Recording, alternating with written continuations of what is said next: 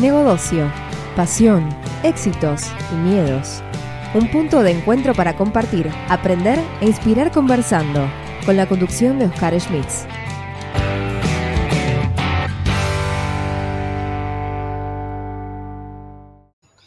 Bienvenidos a todos a una nueva entrevista con dos profesionales de la OSIA, pero estamos en Latinoamérica, así que son profesionales así como top, top en tema de privacidad y protección de los datos. Bienvenido Juan Pablo y bienvenido Fabián, ¿cómo están? Bienvenido Oscar, eh, muchas gracias. ¿Qué tal Oscar? Muchas gracias, ¿cómo estás? Sí, vengo con mucha energía, Juan Pablo, se contagia la energía. totalmente. Bueno, hoy, hoy, como todos los años, el Día Internacional de la Protección de Datos Personales, vamos a hablar de, varios informes y un montón de conocimiento que tienen ustedes. Esperemos que podamos resumirlo en unos pocos minutos, toda la información que tenemos. Eh, Día Internacional de la Protección de Datos que nació no hace mucho, pero la primera pregunta para abrir y romper el hielo, estamos como impulsados de alguna manera, ¿sí? Estamos impulsados con el tema de las nuevas tecnologías, con, eh, inteligencia artificial que se basa en datos, Big Data, no son datos grandes, pero son grandes cantidades de datos utilizados en un montón de, temas. Y estadística yo voy a ir pasando poco a poco. ¿Qué se entiende hoy datos personales? Pero antes, pero antes, quiero empezar a presentarlo. Primero tenemos a, no sé quién va a arrancar, quién le gustaría arrancar, pero voy a presentar a Juan Pablo primero. Juan Pablo eh, Altmark aparte de ser presidente ALAP, que acá nos va a ayudar mucho con todas las iniciativas que están haciendo en, esta asociación, es también fundador de Contractia, y si puedes en algún momento explica lo que es Contractia por la parte de documentos, yo lo sigo, pero por ahí no todo el mundo sabe la parte de contratos inteligentes y toda la securización alrededor de eso. Y a Fabián, que ya lo tuvimos otra vez, en otra entrevista, en, en, varias cosas, ya en años de vidas pasadas también que nos conocemos un montón, con Fabián es ahora, es socio de Cybersecurity o de lo que es API en BDO Argentina. Así que sí. Ahora sí, volvemos a la pregunta. Bienvenidos nuevamente. Y la pregunta es, ¿qué se entiende por datos personales en este contexto de las nuevas tecnologías que mencioné? Bien. Sí, ahí em, en principio, bueno, lo, que tiene que ver con los datos personales respecto de, la tecnología, hay, digamos, una nueva eh, visión sobre lo que es el dato eh, digital, digamos, ¿no? En particular. Hoy por hoy la legislación, que ahora después Juan Pablo nos va a comentar también un poco de todo lo que tiene que ver con GDPR más el e-privacy, digamos, ¿no? Contempla datos personales como eh, la dirección IP, las cookies, el email de las personas, inclusive lo que está relacionado y, clasificado como dato sensible, lo que son los datos biométricos. Entonces, desde este lugar, en lo que mencionás de Big Data, este, inteligencia artificial, hay como dos principales factores de importancia que las compañías tienen que tener en cuenta al querer utilizar estas metodologías. Una, por un lado, es el asegurarse una fuente confiable y legal de la obtención de este tipo de datos que sabemos que que inclusive se utilizan para todo lo que tiene que ver con este mercadeo, digamos, ¿no? Y por el otro lado, cuando estén implementando distintos proyectos tecnológicos, hacer una evaluación de riesgo, de tratamiento, de compliance del tipo de datos que están involucrando en distintas tecnologías. Sí, yo sumo un poco a, lo que plantea Fabián. Eh, vivimos en una era donde todo genera datos cada interacción que nosotros realizamos eh, en la vida cotidiana hoy, donde interviene algún tipo de sistema tecnológico, está generando datos, hay alguien que está recolectando esos datos. Gran mayoría de esos datos están relacionados con algo que estoy haciendo yo. Al estar relacionados con algo que estoy haciendo yo, se transforman en datos personales. Datos personales no es solo mi nombre y apellido, mi dirección, eh, mi número de teléfono, mi IP y demás, sino toda aquella información que pueda identificarme de manera directa o indirecta. Entonces, es bien complejo hoy en día. Cualquier información que de alguna manera puede ser, em, se puede seguir el rastro y llegar directamente a mí y no a un conjunto indiviso de personas, es considerado en el mundo un dato personal. Eh, con lo cual, estamos hablando de, y aparte entendiendo la era que estamos viviendo, el mundo se mueve a partir de los datos personales. Hay hace un tiempo salió eh, en la revista Economist una tapa donde se planteaba que, los datos eran el nuevo petróleo. Eh, y no por, por el valor intrínseco necesariamente del dato, sino porque el dato se transforma en el combustible de las organizaciones y de los gobiernos. O sea, sin datos nadie puede desarrollar nuevos proyectos, eh, generar eh, servicios, brindar servicios, políticas públicas y demás. Con lo cual nos enfrentamos en un momento donde tenemos una capacidad desconocida o, inusitada en la historia de la humanidad de generar y aprovechar datos. Después tenemos data scientists que están entrenados para estudiar y obtener información utilizable de, esa gran cantidad de datos, de ese big data, como comentabas, Oscar. Eh, y la gran preocupación que aparece mucho antes de que esto ya eh, estuviese en el nivel tecnológico que está hoy en día y con el nivel cultural que tenemos hoy en día, eh, se viene pensando en qué va a pasar con todos esos datos, para qué se van a utilizar. Si yo los recolecto para una, una finalidad determinada y después quedan ahí, después los quiero usar para otra cosa, digo, es así, los voy a querer usar para otra cosa. ¿Por qué? Porque tengo, tengo combustible para hacer distinta cantidad de proyectos. Entonces yo los recolecté para una cuestión, después los quiero usar para otra. ¿Se puede? Bueno, en principio ahí empiezan a estar los principios generales de la protección de datos planteando que tiene que haber reglas sobre cómo se utilizan los datos. No se plantea que esté mal que se utilicen los datos, todo lo contrario. Eh, el, gran, em, eh, el gran promotor de todo esto que es la protección de datos en el mundo arranca en Europa, eh, empezando por Alemania, por Hassen, que fue, tuvo la primera norma de protección de datos personales. Hoy en día Europa, eh, a través del Reglamento Europeo de Protección de Datos, es el, e, es el continente con, que estableció una vara particularmente alta con respecto a cómo las empresas y los gobiernos tienen que tratar esos datos y está de alguna manera eh, generando un estándar que el resto del mundo tiene que decidir si se adopta, si se, si se sube al estándar reglamento europeo o si busca caminos alternativos. Estados Unidos también está ahí eh, no queriéndose subir del todo, no tienen, tienen visiones distintas y surge primordialmente de la protección de los derechos humanos, porque lo que tenemos que entender es cuando, cuando se aumenta el riesgo de manera exponencial, producto de la creación y procesamiento de datos de, manera exponencial, no se sabe, aunque uno los procese de manera totalmente legítima, con un fin eh, loable y demás, una vez que están los datos, el riesgo queda,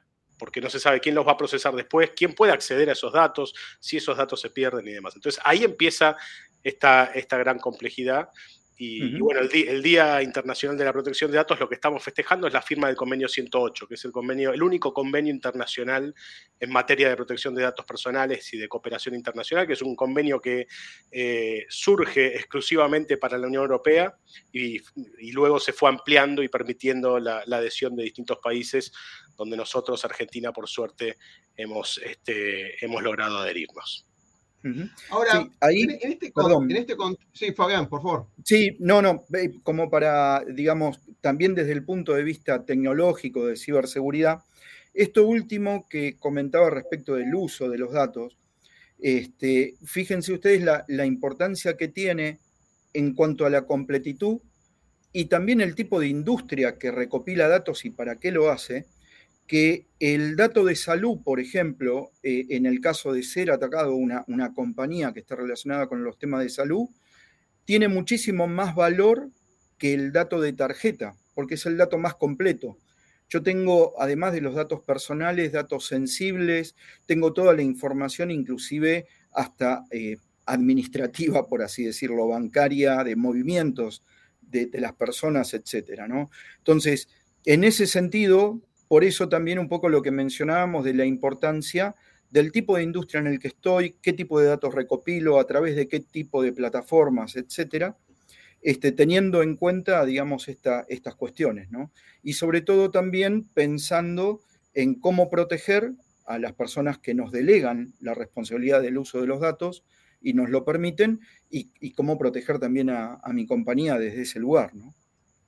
Totalmente. Em, Rescato algo interesante que esto es dato, inteligencia artificial se basa en datos, big data y el 90% que, clásico que siempre se representa de la información digital que hay en el mundo fue gestada, creada y procesada, digamos, en los últimos dos años. O sea, estamos siempre con un tema de legislaciones y la parte legal siempre muy atrás de lo que ocurre en las tecnologías. Es como que hay un crecimiento exponencial de las tecnologías imparable, que en otro momento me encantaría hablar directamente sobre una teoría que tengo sobre el futuro del trabajo y esto, no solamente de los datos, sino de las personas. Con lo cual, ¿cuál es el contexto hoy en cuanto a estas leyes que estamos esperando que nos protejan? Porque si bien la tecnología va avanzando, o sea, aparece un WhatsApp y después nos preguntamos si es legal o no tal cosa o cómo lo podemos regular. Aparece un Uber y después vemos si impacta o no a la industria de la parte de transporte o de logística. Aparece todo un cambio de paradigma de mercado libre y de golpe nos extrañamos cómo las industrias están cambiando, cambian y la legislación siempre viene atrás. ¿Cuál es la mirada de ustedes sobre el estado del arte hoy en cuanto a Latinoamérica o en el mundo, como quieran verlo, en cuanto a estas regulaciones? Mira, me tomo el, atrevimiento de tomar la pregunta.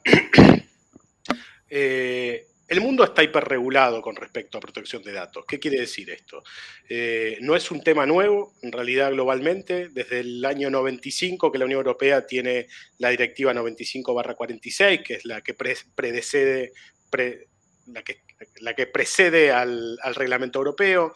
Eh, en Argentina, desde el año 2000, que tenemos la ley 25326 de protección de datos personales, desde el 2001 el reglamento 1558-01. Eh, en el 2003 Uruguay también sancionó su normativa. Después empezaron a aparecer otras normativas en América Latina y en el resto del mundo.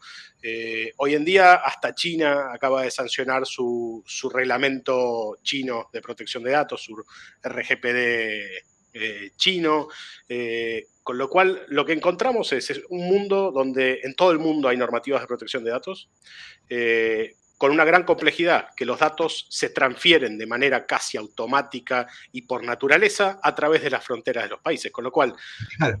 Cuando, cuando, a mí ni siquiera me alcanza con que me proteja la legislación argentina, porque gran parte de los servicios que utilizo no están en Argentina. Incluso con empresas argentinas, los servidores también pueden probablemente estar en otros países. Con lo cual, la otra pregunta es, ¿aquellos servidores o aquellos servicios que yo contrato están ubicados en países con legislación, con un nivel de protección adecuado como en Argentina?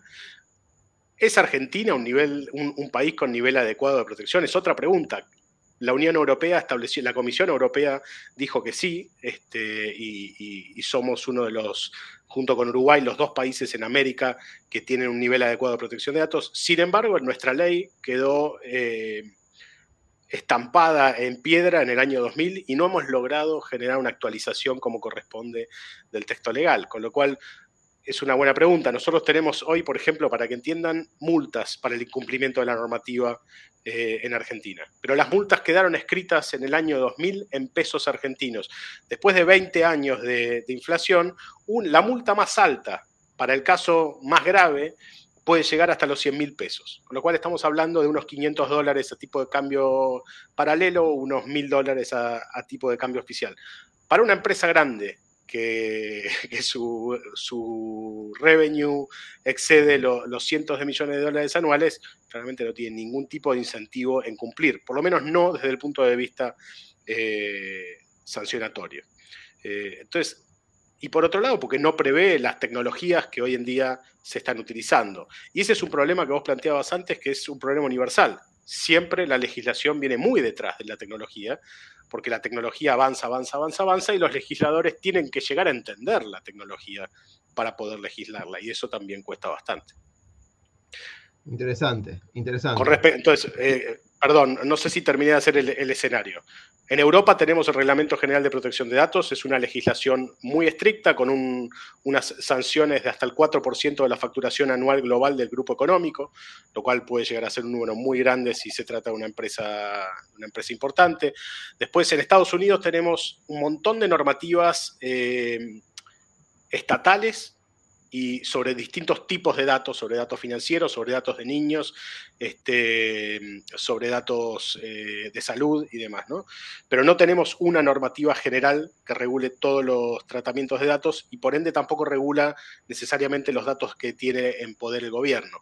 Eh, por otro lado, hay distintas normas en Estados Unidos que le permiten al gobierno ingresar a los servidores de empresas eh, que estén en Estados Unidos por cuestiones de, seguridad nacional. Con lo cual va a haber una batalla por ahora que viene siendo bastante larga entre Europa y Estados Unidos con respecto a la seguridad de los datos y al, uso o, la posibilidad de acceso irrestricto a datos personales eh, por parte del gobierno. América Latina, que viene generando distintas normativas para tratar de adecuarse en líneas generales al marco europeo, como dije, viene siendo el estándar.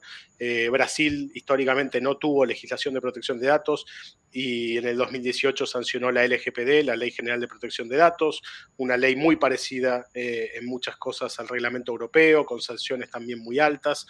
Eh, Uruguay viene actualizándose y actualizó la legislación también para incorporar, entre otras cosas, el, concepto del delegado de protección de datos, que nuestra ley todavía no incorporó.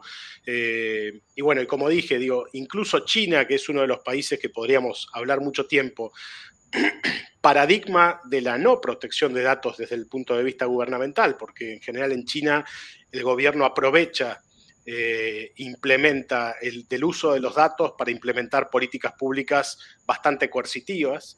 Este, bueno, incluso en China, China decidió sancionar su, reglamento de protección de datos muy similar al reglamento europeo, porque lo que empezamos a ver ahora es la necesidad de las, em, las empresas son globales, empiezan a ser cada vez más globales. Una empresa exclusivamente local eh, es, cada vez más extraño, menos si es una empresa tecnológica. Y una empresa hoy en día para vender o para hacer negocios en otros países se va a encontrar con empresas que tienen que cumplir estándares internacionales, ya sea porque tienen casa matriz eh, en Europa o porque tienen casa matriz en Estados Unidos y le hacen cumplir normativa europea o algunos frameworks eh, americanos, empiezan a encontrarse con que tienen que presentar evidencia de determinados cumplimientos, con lo cual y ahí se empiezan a complicar las cosas eh, en el mundo de hoy desde el punto de vista corporativo y cómo hacer negocios en, la era digital. Excelente. Fabián. Sí. Bien. Em, eh, a ver, sí, disculpa. No, digo, es, una mirada interesante porque vos también como representante de consultoras siempre te ves, siempre te llaman y te dicen, che, em, ¿cómo, no voy a decir la frase coloquial que tenemos nosotros cuando no, hola, ¿cómo andás? Pero es, dice, ayúdame con esto, porque tengo que cumplir con regulaciones. Y usted tiene ya un montón de experiencia en el sentido de, eh, o certificaciones, o regulaciones y demás. ¿Cómo, ¿Cómo es esto de venir siempre un poquito atrás? Porque así la tecnología va, muy adelante, como hablamos con Juan Pablo, después vienen las regulaciones y después la gente que empieza a impulsar para que hagan las cosas bien. Porque ese es el otro, el otro karma, digamos, ¿no? En todo esto. Sí, tal cual. A ver, yo creo que en general lo que pasa, y, un poco en nuestra experiencia, digamos, ¿no? Lo que pasa en todas las organizaciones es que no hay algún rol, por lo menos en la mayoría, en las cuales se tenga una visión integral cuando uno habla, te doy un ejemplo de algo muy marketinero y de que hace rato que estamos hablando, que son los temas de transformación digital e innovación en las compañías. Entonces, ¿qué implica esto? ¿Solamente un tema tecnológico? Y obviamente que no. Vos fíjate que ahí está un poco la diferencia en esto que tiene que ver con seguridad sobre los datos o privacidad sobre los datos. ¿no? Ese es un poco el, tema de, cuál es la diferencia. En donde en realidad, si yo me voy a enfocar desde el punto de vista de un proyecto tecnológico asociado a un proceso de, negocio de, una compañía y voy a querer proteger los datos, voy a estar viendo únicamente los temas que están relacionados con seguridad, digamos, ¿no? Y no voy a estar protegiendo la información que tiene que ver con la identificación de las personas, ¿sí? O sea, esa es la, un poco la diferencia que hay que hacer cuando estoy en un proyecto, y por eso mencionábamos lo de Big Data o lo de inteligencia artificial, porque cuando estoy en algún tipo de esos proyectos, o estoy inclusive en un proyecto, no sé, hasta instalando un sistema nuevo de DVRs para cámaras CCTV en mi planta. Yo estoy estableciendo una, un sistema de monitoreo, o, por ejemplo, como me ha pasado, que me consulten por un sistema de monitoreo para el tráfico y el consumo en las camionetas de una compañía, en donde una de las principales cuestiones que pregunté inicialmente es, che, pero vos le avisaste a la persona que lo vas a estar monitoreando a través de un GPS para saber si va al supermercado, cuántos kilómetros hace con la camioneta, etcétera. Le digo, porque eso tiene que estar inclusive dentro del, convenio y de la aceptación de la persona, digamos. Entonces ahí es donde en base a lo que preguntás nos encontramos con equipamiento tecnológico que compila un montón de información, en donde yo lo estoy utilizando para un fin determinado, pero esa información que compila la puedo llegar a utilizar para otro montón de cosas. También hay un gran aumento de la relación con terceros. Este tema de los servicios en la nube, contratación de aplicaciones SaaS o de determinado tipo de, servicios, digamos, que, gestionan terceros, aumenta todavía aún más el hecho de cómo comparto información que tiene que ver con la privacidad de las personas o con datos personales. Y a su vez, en relación a esto que comentábamos de servicios en la nube, la gran concentración de infraestructuras tecnológicas fuera de mi compañía, digamos, ¿no? Eso también, cómo es que tengo que ponerle ya a las personas que gestionan tecnología una visión de compliance, ponerle los lentes, digamos, de compliance y ponerle los lentes de, pensar un poco más allá del 0 y 1 de, la parte tecnológica, digamos, ¿no? Y a esto sumarle, obviamente, la profesionalización de los atacantes que están buscando un mayor volumen de, datos para poder generar, digamos, mayor volumen de, o, variedad de, delitos en particular. Totalmente. Em, me quedo con algo que mencionó Juan Pablo, que la era de la información y los datos es el nuevo petróleo, ¿no? Y vimos en los últimos cinco años cómo muchas empresas se basan en esto. De hecho, la, teoría de la, de la, transformación exponencial, organizaciones exponenciales, se basa en lo que llama la abundancia de la información digital o de los datos digitales.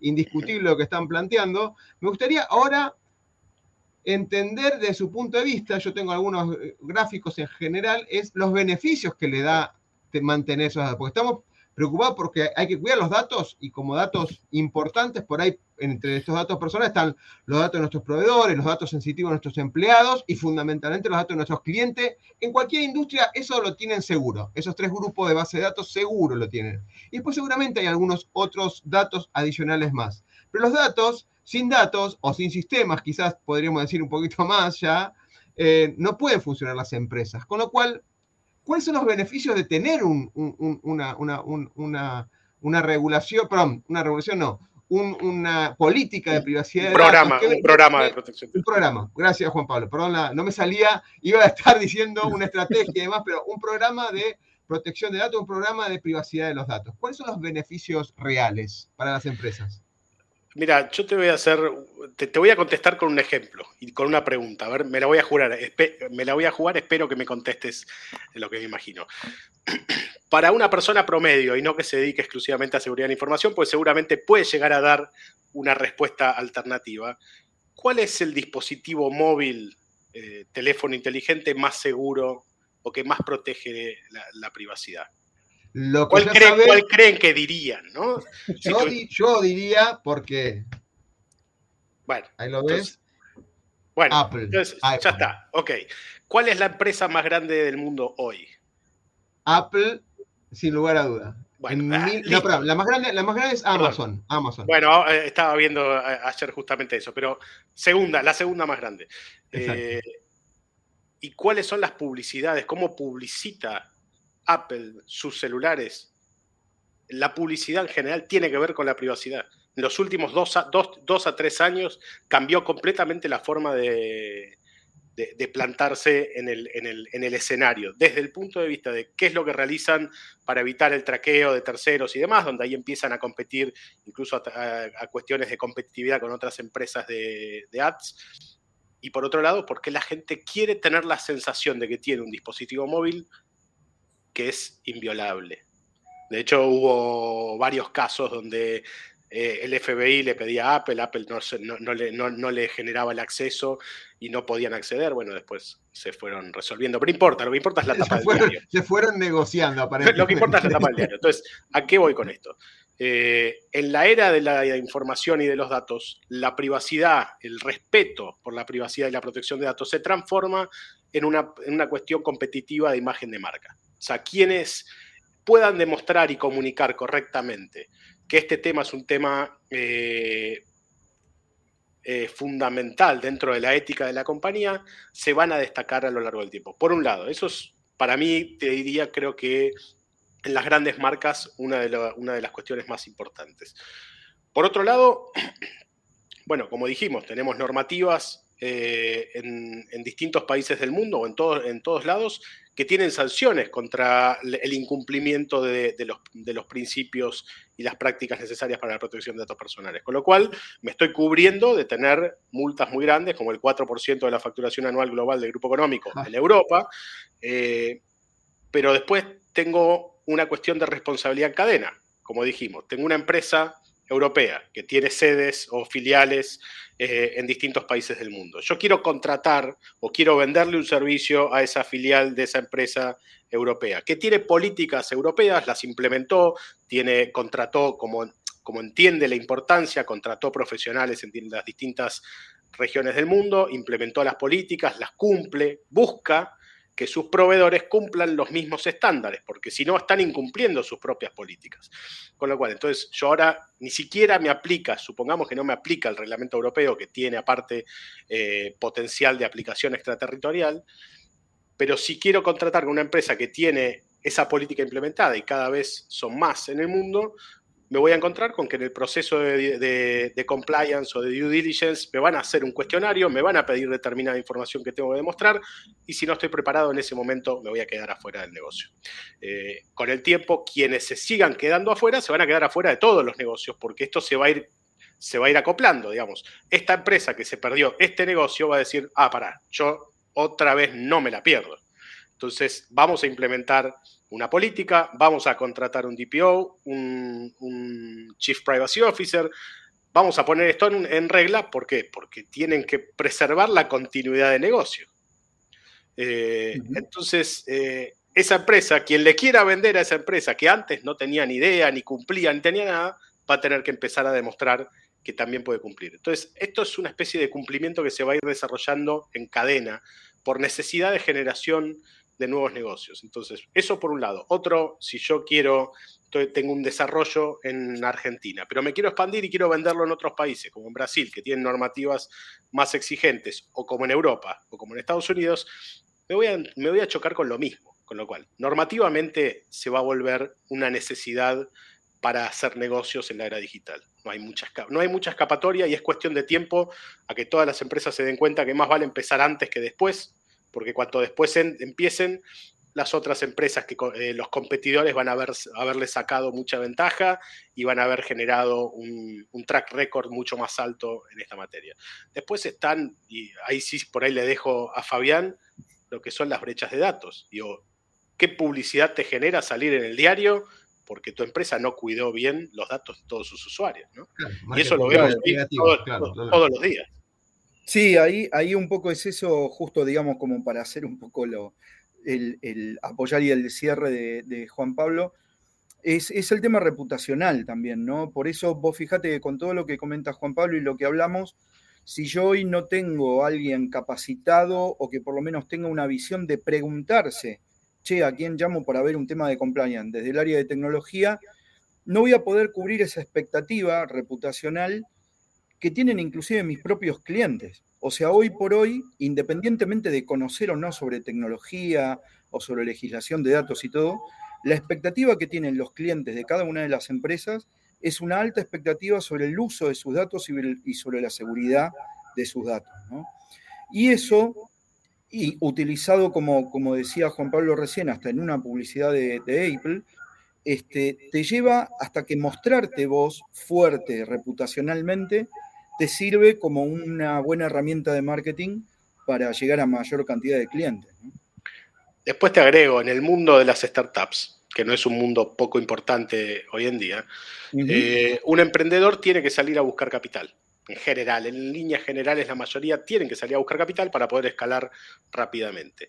Eh, cuando uno vaya a buscar capital con una empresa funcionando, con recolección de datos, cada vez más el venture capital que va a ponerte un millón de dólares, dos millones de dólares o lo que sea para que esa empresa se transforme en una empresa exponencial, te va a revisar y te va a hacer un due diligence para ver cómo estás, o sea, si todos estos datos con los que vos estás proponiéndole generar muchos negocios y crecer exponencialmente, están siendo recolectados de manera lícita. ¿Por qué? Porque se van a encontrar con normativas que, aplican de distintos países del mundo. Porque la empresa a donde ponen el capital la quieren llevar a Estados Unidos y desde Estados Unidos, obviamente, hacerla crecer no solo en Estados Unidos, sino en el resto del mundo. Tal cual. Con lo cual, es necesario para todos y por suerte es un beneficio para la humanidad al mismo tiempo. Ahí, en, este caso, eh, un, ejemplo nomás de, de, uno de los proyectos que estamos viendo, em, tenemos un, cliente que casualmente, bueno, ofrece servicios y desarrolla este, herramientas para lo que es la parte de, de autenticación biométrica, por ejemplo. ¿no? Y para poder hacer negocios en Europa, lo estamos acompañando en el cumplimiento de eh, la normativa del reglamento ENS de, España, por ejemplo, en donde BDO España es el, eh, digamos, el ente certificador para, ese tipo de, regulación. ¿no? Entonces, ellos no pueden terminar de hacer negocios hasta que no se defina, digamos, cuál es su nivel de cumplimiento con respecto a la protección de datos, en particular. le hago una pregunta. Mencionó Juan Pablo el tema de estos perfiles nuevos que están, digamos, hablamos, toda la parte más operativa que es el Data Architect, el Data Science, el Business Intelligence, Analyst y demás, son perfiles que vienen ya de la, la, producción y la operatoria de los datos. Pero ahora aparecieron estos de CDO y demás, más allá de estos perfiles que seguramente es una recomendación, si ustedes quieren explicar un poquito más, pedirles a ustedes, de alguna manera, que nos orienten a los que estamos transitando este camino, consideraciones a futuro, ¿no? Que deben tener las, empresas, como buscando acelerar ese, anticipar el futuro, o lo que yo llamamos siempre aprender del futuro, algo paradójico, pero con ustedes experimentados que ya investigaron y se, nota mucho por, los ejemplos que están dando y por, el conocimiento que tiene Latinoamérica, ¿qué deberían hacer las empresas para adelantar esto? ¿no? En, un balance cierto aplicado a Latinoamérica, en este contexto que tenemos, donde queremos utilizar los datos, pero tampoco tenemos tanto presupuesto, donde tenemos que jugar, donde cómo invertir en forma segura, y ustedes le van a dar ahora, como si fueran los números de la quiniela del, fin de semana, como diciendo, bien certeros, ¿dónde tienen que invertir eh, las empresas hoy? ¿O qué deberían hacer las empresas hoy? Buena pregunta. no sé si hay una respuesta, pero me encantaría. yo creo que podemos, podemos acercar el bochín, pero debe haber varias respuestas. Ok. Fabián, ¿querés, querés arrancar? A ver, eh, hay, hay, una forma práctica en la cual también estamos trabajando, digamos, con nuestros clientes, sobre todo los que están certificados ISO 27001, en donde casualmente un poco la, el inicio de, lo que debería de ser el plan o, el objetivo estratégico, que es el hecho de tener un gobierno de datos, con estos perfiles que comentaba Juan Pablo, ¿no? ¿Cómo llegar a eso? Es arrancar, si ya tengo, digamos, seguridad de la información implementado, extenderlo a aquellos requisitos adicionales que me propone, por ejemplo, la 27.701, ¿no? En donde básicamente lo que voy a hacer es poder revisar mis controles de seguridad de datos para poder orientarlos y ponerles en el complemento asociado a lo que tiene que ver con privacidad de la identificación personal. ¿no? Esa sería un poco la, articulación práctica este, y posiblemente de más corto plazo, ¿sí? a partir de la cual puedo empezar a, establecer estas condiciones de seguridad de la privacidad, digamos, ¿no? teniendo en cuenta que obviamente la 27.701 es una extensión de la 27.001 con respecto a los temas de privacidad. Y a partir de ahí, empezar a trabajar en esto que hablábamos antes, mejorar el compliance de, la compañía en general, la visión de compliance, tanto desde el punto de vista tecnológico como de negocio, y obviamente el reforzar la concientización y capacitación en el uso de los datos. Ahí, bueno, Juan Pablo, vos eh, tenés un poco más la, idea completa del gobierno. ¿no? Bueno, a ver, es, por eso digo, es compleja la pregunta y, al mismo tiempo es, importante debatir cómo contestarla. Eh, primero y principal, eh, los máximos directivos de una empresa tienen que entender esta situación, si no, todo esto no tiene ningún sentido. Nadie va a contratar un delegado de protección de datos ni implementar una política porque, porque, porque alguien se lo recomiende. Entonces, seguramente puede llegar a suceder en un momento tarde, que es cuando, como comentamos, cuando te exija otra empresa o, para entrar en una licitación o cualquier situación donde uno quiere realizar negocios y, expandirse, se lo exijan, bueno, ahí van a, se van a dar vuelta y le van a decir eh, ¿Qué tengo que hacer? Claro. al gerente de legales, no, no, van a saber bien qué decir. Y si el gerente de legales nunca estuvo muy metido en este tema, porque no necesariamente tiene que estar metido en este tema, eh, va a decir, y bueno, no sé, busquemos a alguien que sepa. Entonces, esa es como la manera reactiva de meterse y de empezar a armar esto, no es la ideal. Importante sería aquellos eh, tomadores de decisiones en las empresas tienen que poder empezar a, entender cómo va a ser el mundo de los próximos 20, 30 años o en adelante. Digo, a partir de acá, eh, las empresas que no necesitaban cumplir con este tipo de, políticas o de estándares van a empezar a necesitarlo. Y va a llegar un punto donde aquellas que no se les haya ocurrido eh, empezar con tiempo se van a quedar afuera del negocio, se van a quedar afuera del mercado. Eh, la reputación va a disminuir y con el tiempo eso seguramente haga que, que se achiquen los de demasiado o que incluso desaparezcan. Eh, y esto es algo que no solo lo analizo yo, lo, lo vienen haciendo como análisis en, todos los expertos alrededor del mundo. Entonces, por un lado, es importante que los tomadores de decisiones se den cuenta de la importancia de esto y de empezar a trabajar con esto. ¿Cómo se empieza?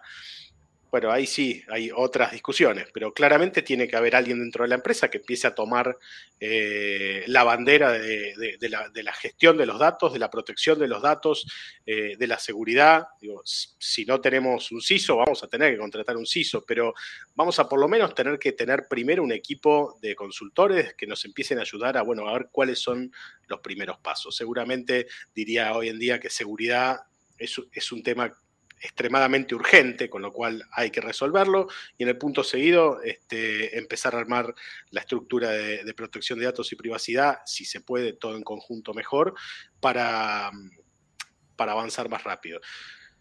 Y después hay que contratar a alguien o hay que entrenar a alguien, porque acá entra otro conflicto grande donde creo que la Asociación Latinoamericana de Privacidad que, que, presido viene viendo el problema, sobre todo en América Latina, y que está tratando de encontrar una solución que es bueno, ¿de dónde sacamos a alguien que entienda de esto? Alguien que entienda de esto, que entienda de la normativa europea, de la normativa americana, de la normativa brasilera, de la mexicana, de la chilena. ¿Por qué? Porque la verdad que hacemos negocios en todos lados o queremos hacer negocios en todos lados, con lo cual no nos alcanza alguien que conozca la 25326, nos alcanza alguien que entienda el panorama global. Eh, bueno, hoy en día la verdad es que hay muy pocos cursos, cursos eh, relativamente cortos sobre esta temática, pero creo que lo que tenemos que acompañar son las iniciativas de, capacitación de profesionales. Eh, desde la asociación estamos trabajando y lanzamos la primera certificación internacional en protección de datos personales de América Latina. Esperemos eh, que, las empresas nos acompañen visibilizando y eligiendo a los profesionales que tengan eh, esta distinción. ir agregando nuevas certificaciones con distintos tipos de expertise dentro del mundo de la protección de datos, porque, porque aunque parezca insólito, es lo suficientemente grande como para que haya distintos perfiles dentro eh, del área de privacidad y protección de datos. Y si, encima incorporamos seguridad, este, son muchos. Entonces, creo que una de las cosas más importantes es empezar a ayudar a nuestros empleados, a quienes decidamos, o bien contratar a alguien que insisto, son muy pocos, son caros.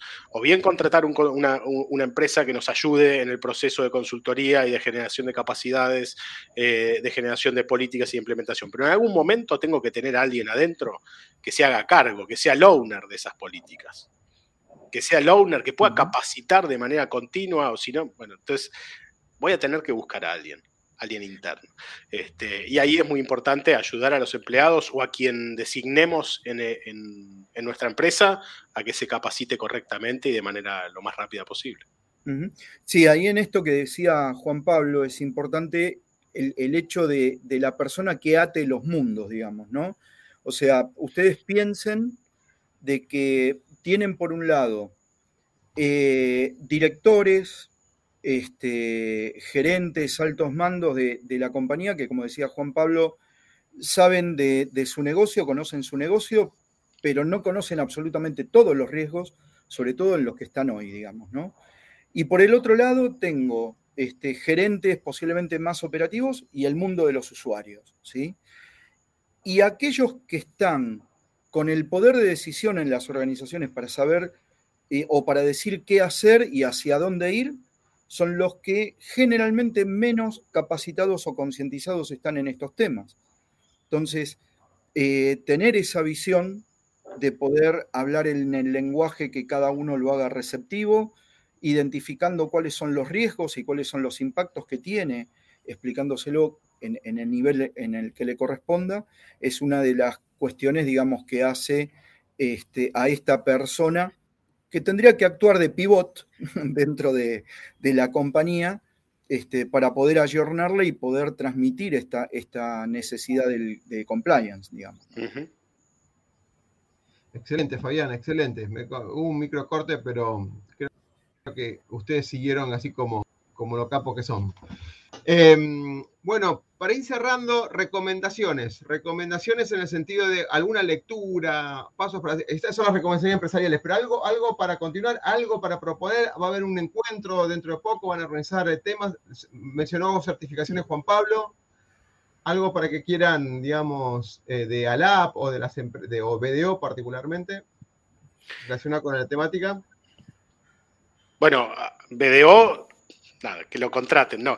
Este, a ver, em, yo lo que diría es, bueno, que se acerquen a las asociaciones que, que, trabajan estos temas, por lo menos para empezar a estar en contacto con profesionales de esta, de esta disciplina, para participar de las reuniones, para escuchar, para entender, eh, en lo posible que, que, se certifiquen o que pasen a ser eh, ellos mismos, digo, los gerentes de legales, los gerentes de compliance, que empiecen a ser profesionales de, privacidad, eso les va a dar muchas herramientas y creo que les va a dar competitividad en general en el mercado, porque cada vez va a ser más importante.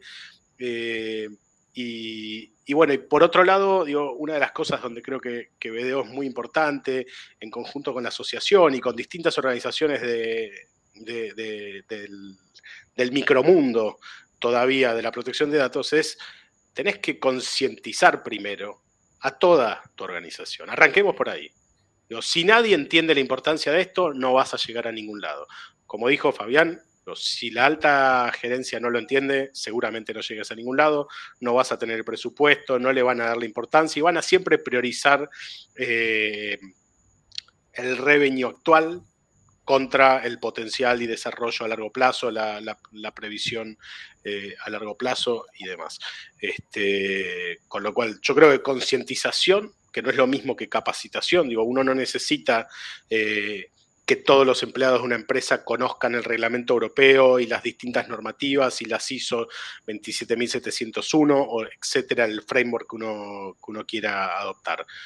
Uno lo que sí necesita es que todos entiendan que los datos personales son extremadamente útiles y pueden generar mucho bien y por otro lado pueden generar muchos perjuicios. Entonces hay que analizar casos donde los datos personales generen perjuicios graves para personas, para comunidades o para sociedades.